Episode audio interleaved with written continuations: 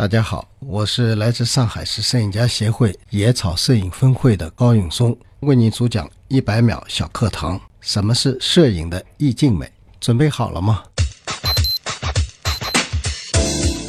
什么是意境美？是我国古典美学独创的一个概念，它是艺术家的审美体现，情趣、理想与经过提炼加工的生活形象融为一体后所形成的情景交融，虚实相生。有丰富的审美想象空间的整体画面。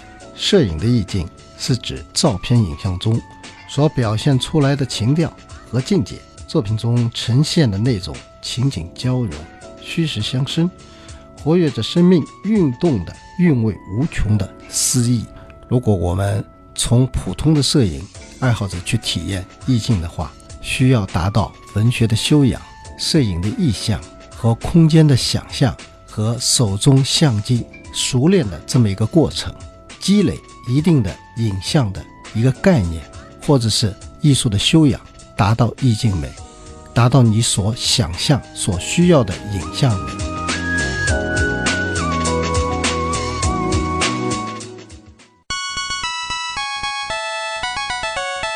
节目准备好了吗？正在将内容进行智能排列。嘉宾的情况呢？正在为您检索嘉宾的特殊喜好，不用那么详细吧？正在为您安装幽默插件，你这是在吐槽吗？正在为您更换全部文字素材，正在删除您的幽默基因，已将节目专业程度调低到百分之三十五。好了好了，马上开始节目吧。正在为您开启极客秀。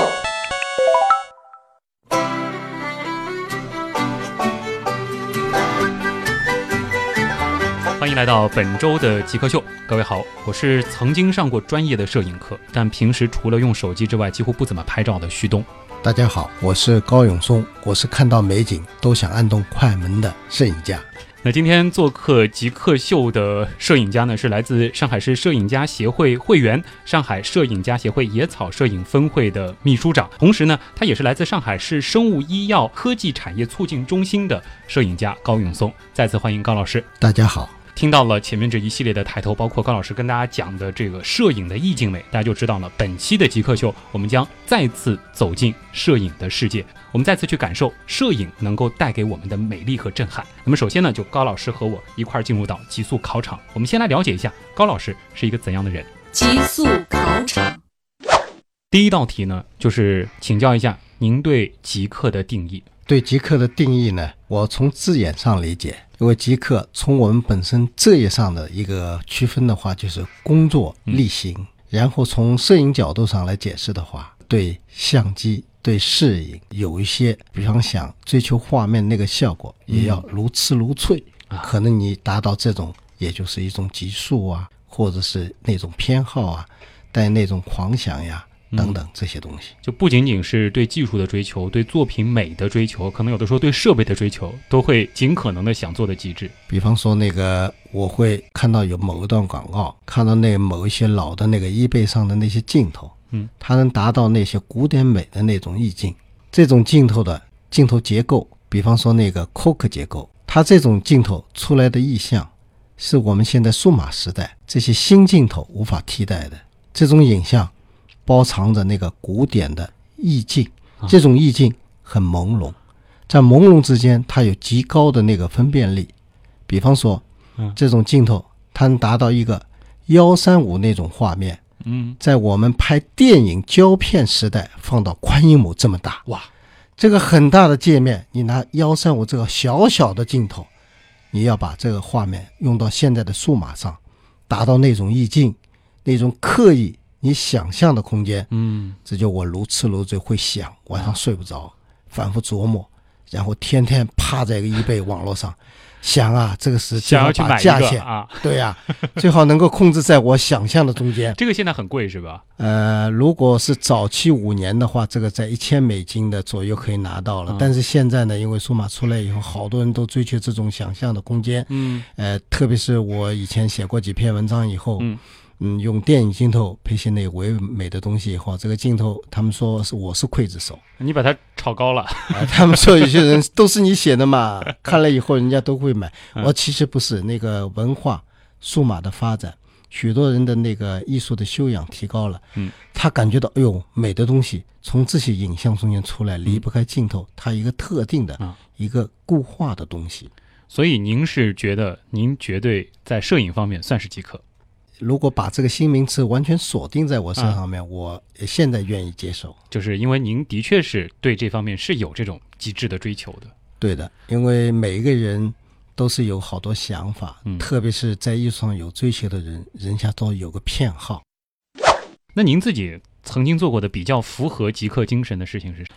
从那个拍摄抽象类的东西来说，它有个季节的要求。嗯，比方说，呃，我这次展览中间的那个荷花，我的主题叫永和。嗯，这个永和的主题，我是在整个春夏秋冬的积累。荷花它有茂盛期，有残荷期。嗯残荷期也分第一期和第二期。这个早期的残荷和晚期的残荷，它的韵味都是不一样。所以在这个画面上的理解，你必须拿起相机就赶上这段时间。哇，您其实你拍荷花的这段经历，你不仅仅是说在荷花盛开的时候去拍了那么几次，而是整个荷花这个物种，甚至你都非常了解了。呃，基本上了解，但是比起一些老摄影家来说，我还是一个学生。如果说让你找一种摄影器材，或者说是曾经这个你接触过的某款相机，来给我们极客这个人群代言，你觉得什么比较合？我想那个三脚架，三脚架符合我们极客的这个稳定、哦，扩展、哎，信心的作用。有了这个定在那儿之后，这个画面就可以非常的稳，你可以有更多的这个艺术上的想象，对，挺合适的，而且还有扩展的这个概念在。呃，能和大家分享一下，作为一个摄影家，您的好习惯和坏习惯吗？说到好习惯，嗯嗯，其实每个人都有，嗯，但是真正去发现自己坏习惯的时候，可能你不一定完全把自己的坏习惯给暴露给大家。所以我经常说，我这个坏习惯也很多，很多在哪里呢？嗯我所以对照片有些整理的那个程度啊，嗯，细分归类上确实存在一些不足的一方面。就是您觉得，就是照片其实如果说能够在分类上做得更好，对于提高自己的摄影技术也是很有帮助的。呃，除了提高摄影技术以后呢，嗯因为搞摄影的人他是那个同门类的东西，他也要有细分。哦，比方说，我去拍了一个纪实的回来，嗯，纪实回来，按照我们上海整体的一个纪实画面呢，它体现上海的，比方说有动迁的，嗯有上海在整个建设中间这种门类的，嗯。还有就是我们现在这个上海整个动迁速度在变化的时候，嗯，比方说东台路的拆迁，嗯，这些记录必须要分门别类，回来以后进行整理，整理一好以后建立文件夹，创建一个文件资料。嗯。有两个方面的作用。第一个，便于自己在提高学习过程中间，你要寻找这个点；嗯。第二个作用，我在图片整个使用中间，我可以查这个目录，把这个目录拿到手以后，我可以派用场，比方说投稿啊，比方说那些重大的比赛呀、立马找到文件夹，我可以提炼出有必要的那些元素进行、呃图片上的宣传。归档其实是一个很好的习惯。那自己这个在摄影方面的好习惯呢？呃，好的习惯呢，因为我对主题的分析我比较明确一点，嗯呃，这也就是我们一些老摄影家经常跟我们说的，比方说拍摄一个主题，你今天拍片的目的是什么？然后你拍了这些片子，你将来是派什么用场？嗯比方说刚才说的那个纪实摄影，我要围绕上海整个一个动拆迁的这么一个大的一个回转，嗯那你必须要下定很大的功夫。比如说，为了迎接世博，外滩做一个全面的改造，这个改造它经过了两年零七个月多一点的时间。那段时间呢，那个上海新闻晨报有一个记者，他采访我，他说：“你拍了这些图片，大概有多少 G 来形容？”嗯。因为数码时代，我说嗯你要归类，我胶片扫描的还是纯数码的拍摄，嗯。我只能说胶片扫描的，因为文件比较大，嗯，胶片它是每个影像可以扫到一百兆，嗯。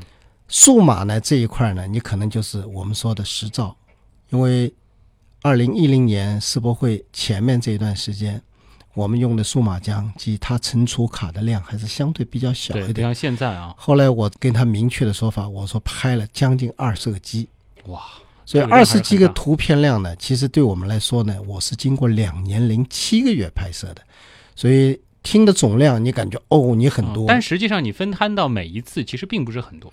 对我可不可以这样理解？就是说，你每一次去拍，你心里的这个目的是很明确的。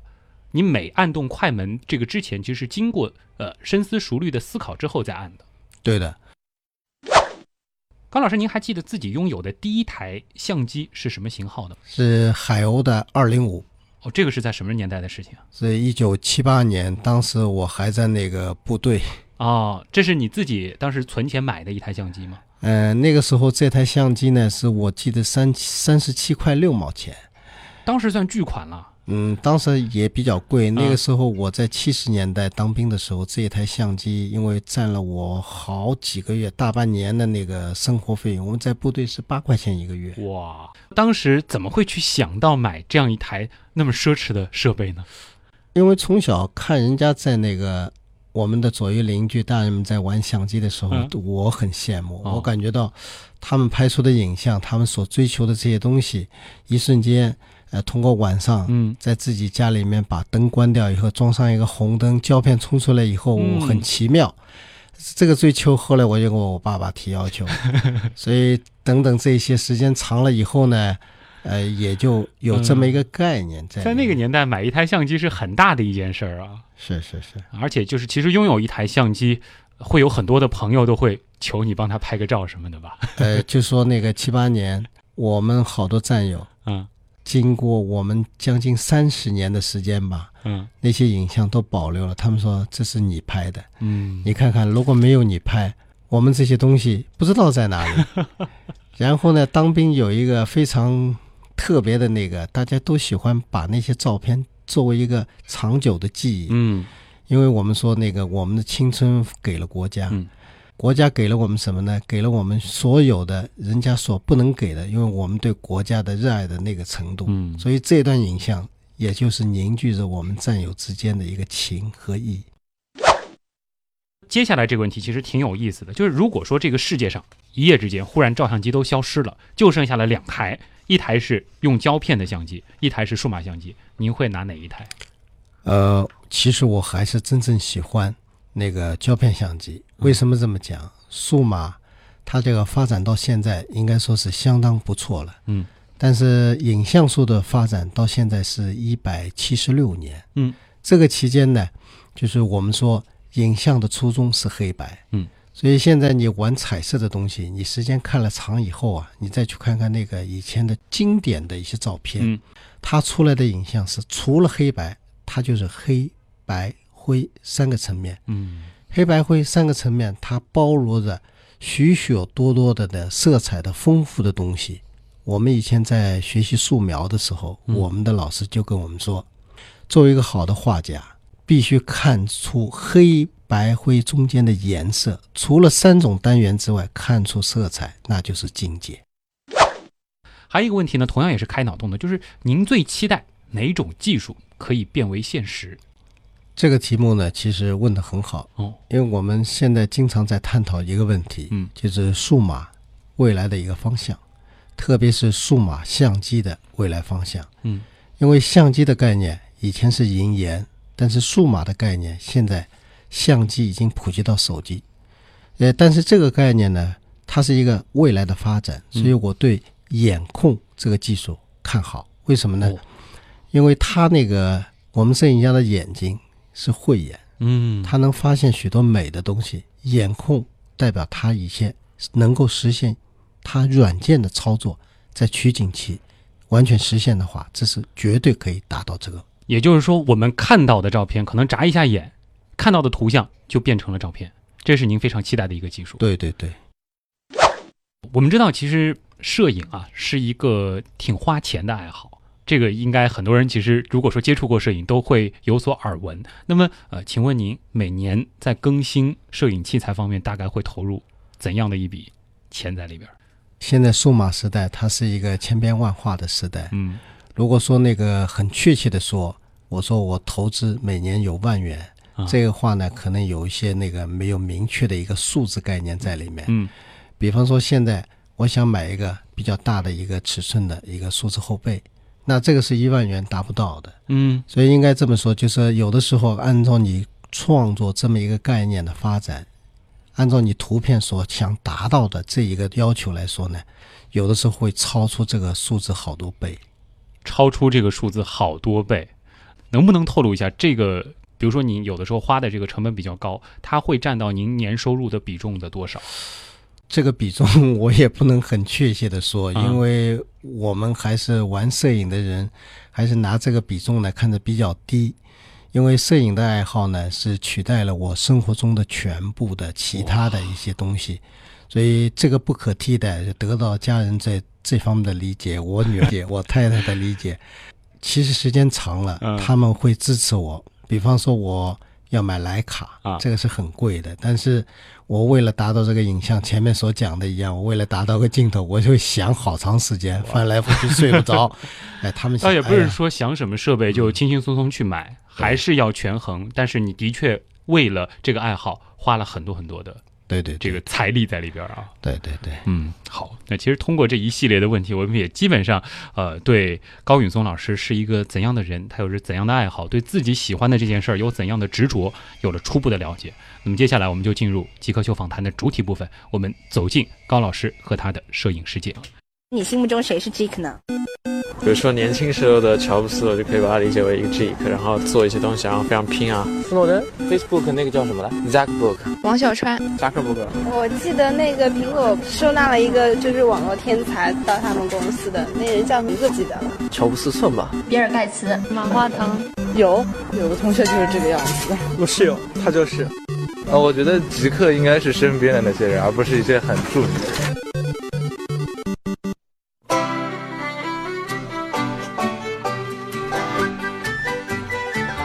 欢迎回到极客秀，我是曾经上过专业的摄影课，但是现在啊，除了用手机之外，几乎不怎么拍照的旭东。我是看到美景按动快门的高永松。今天我们请到的是上海摄影家协会野草摄影分会的秘书长高永松。高老师是一位这个专业的摄影艺术家，其实也是有非常多的这个艺术作品的。我们的这一部分访谈，我觉得我们可以把它定位成一个科普的小课堂。高老师可以给大家来分享一些啊、在摄影上的一些比较好玩的技术，或者说是一些小窍门啊。高老师，其实我在看您的这个资料的时候，我发现其实您提到了有一点，就是说摄影是一门非常综合性的学科。那能给大家具体说一下，这个是具体涉及到了哪些领域的知识吗？因为摄影呢，它与绘画有一个共同点，属于艺术类专业。摄影玩好的人呢，他各方面的知识一定很丰富。比如说，你在玩摄影的中间，必须掌握一个光的概念、嗯色彩的原理，这些都是一个专业分门类的这么一个学科。物理学的知识啊。对，在那个大学里面，嗯，早期的这个华东那个服装专业里面，它有个色彩学，嗯，这个色彩学呢是每一个服装设计师必修的这么一个专业课，嗯，所以我这么举例子，如果说我们一个人他在马路上或者在整个生活办公期间，人家老是对着他笑，嗯。那一定这个人穿衣服有问题了。嗯。以前古人说那个字怕挂，人怕笑。这个笑一笑，肯定这个人穿的衣服或者什么地方不对头了。啊所以色彩学在整个摄影中间，它是一个人锻炼的基础的东西。嗯，比方说你在拍摄风光中间，这个色彩的比例作为一个前景，哪一块色彩放在前面？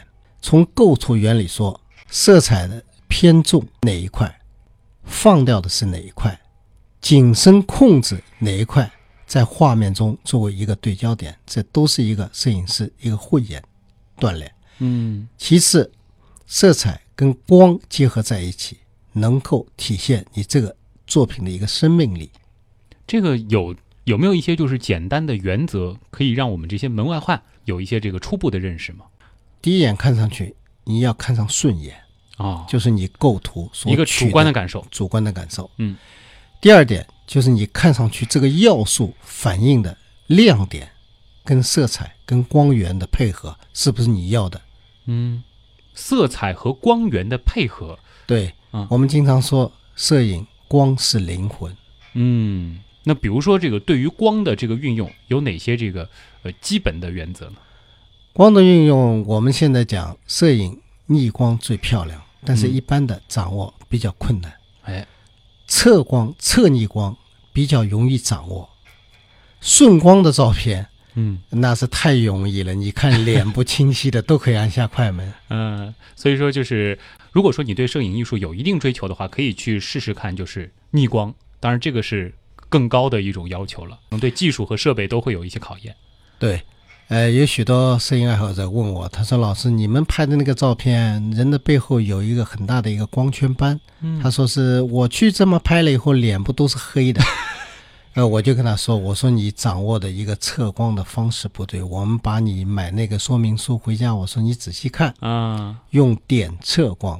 嗯点测光呢，你看我现在需要的脸部要拍清楚，嗯测光测在点上，嗯，背后一定会达到你这个预想的效果。对，测光就是其实我们在按下快门之前，这个半按的这个状态是一个这个测光的一个动作对的，啊。现在好的数码相机其实都能够设置，对对对，就是不同的这种测光的方式。是的。其实在，呃小考场当中呢，这个高老师曾经是给大家分享了自己关于摄影的一些好习惯和坏习惯。但是其实，呃，对于很多的这个普通人或者说是一些初级的这个摄影爱好者来说，还是有很多的经验可以给大家进行分享的。那么高老师也给大家来说一说，呃，关于摄影有哪些具体的好的习惯和坏的习惯，大家是有则改之，无则加勉。初学摄影和发烧友都是有这么一个印象，我们追求画面的一个完美。嗯但是画面的完美呢，它有区分的，因为摄影中间讲它有几个门类，一个是纪实，还有一个就是风光，嗯，还有我们说抽象、具象，从这些中间剥离出来的那个东西，我们要养成这么一个习惯呢，就是要善于一个学习，学习任何东西对你都会有提高。嗯。除了上面所讲的对色彩学、光的原理要学习之外，我们还要去网络上优秀作品取他人之长，嗯。来补我们的一些短处，多看一些好的、优秀的大家的作品，这样会提高自己整个一个摄影的一个水平之外，锻炼你的看人、看景、看物的一个眼光。嗯所谓的就是摄影中间的好习惯，还伴随着有一些坏的习惯。嗯，比方说，有些人经常会说：“哎呀，数码嘛，拍一张不行后期。”这个话，呃，我理解有一些错误在里。啊，你比方说没拍好，你依赖什么后期？我 认为一点用都没有。对，所以说呢，那个依赖后期呢，也是一个比较错误的这么一个怪的一个这个后期可能能对这个拍的不是很好的照片进行一些补救，但是一定不是说这个以后的照片都是依赖于后期的。对对对对，还有一个问题就是，有些人出去，他中午很闲的时候逛一圈，嗯然后到了三四点钟就把相机收掉了啊。这个习惯非常不好。我们说，真正要喜欢风光摄影的人，依赖早晚两个光源，嗯，这是最美美景。我们那个 golden time 黄金时间，对对啊。对对对对对。就是日出之后的一两个小时和日落之前的这一两个小时。对的。还有一个这个依赖的一个前期的准备不足，比方说有些人他出去就很轻松的带了个三脚架，嗯。带了个相机，带三两三个镜头，但他往往不会带那些附件，比方说拍摄风光，嗯，你那个滤镜不带，强烈的上下之间的一个光源的相差，渐变镜的使用，它都不带，小小的附件会影响你整个一个画面的一个取舍。啊，这种美的画面应该是很平衡的，不要很跳跃的那种节奏。如果对自己的照片有更高要求的话，出去真的是得全副武装。所以啊，人家说单反会三代，所以就都有这么这个问题在里面。一个大包里边各种各样的东西，小配件，有的配件其实真不便宜啊。是的，也有些配件比较贵，但是我呢不太建议人家使用比较贵的那些东西，嗯因为我们数码时代刚才说了嗯，它是一个发展过程，许多东西要懂原理，懂了原理以后才适合自己配一些东西。嗯呃，反复强调学习，学习是一个什么观念？因为我经常在外面讲课，嗯我跟人家讲课就提到这一点：掌握你手中的相机，这是镜头通过相机反映你思想的东西，啊够用就好，啊适合你更好。这个其实还带出了一个，就是现在其实有一些不差钱的朋友，这个玩摄影，他动不动就是投入说啊，我这一套东西几十万，您觉得其实没有必要？哎，这个东西其实它有必要，它就必要。我认为嗯，刚才主播讲的，嗯其实在我们生活时代很现实。嗯，呃，摄影我是带着八个字：摄影快乐，快乐摄影。嗯然后通过这个摄影的活动中间呢，身心健康，嗯，身体健康，这是对大家最重要的。就别为了追求某些设备的极致，这个超出自己的能力所及啊。是而且其实有的时候可能哪怕是很普通的设备，你如果说有足够的艺术表现能力，一样可以拍出非常精彩的作品。对的，因为你想，那个刚才说了，影像发展到我们今年这个时代是一百七十六年。嗯以前你说那个早期发现的那些影像，包括它的银盐的技术，都是很落后的。但是同样沉淀在我们生活中间最经典的照片，还是在以前那个年代的照片。回味，你哪怕说那个做个样板、做个教材，它那个照片是永恒的。这个就是我们说，它整个艺术的发展，在不同时代代表的不同的东西，但是它的经典的亮点是在哪里？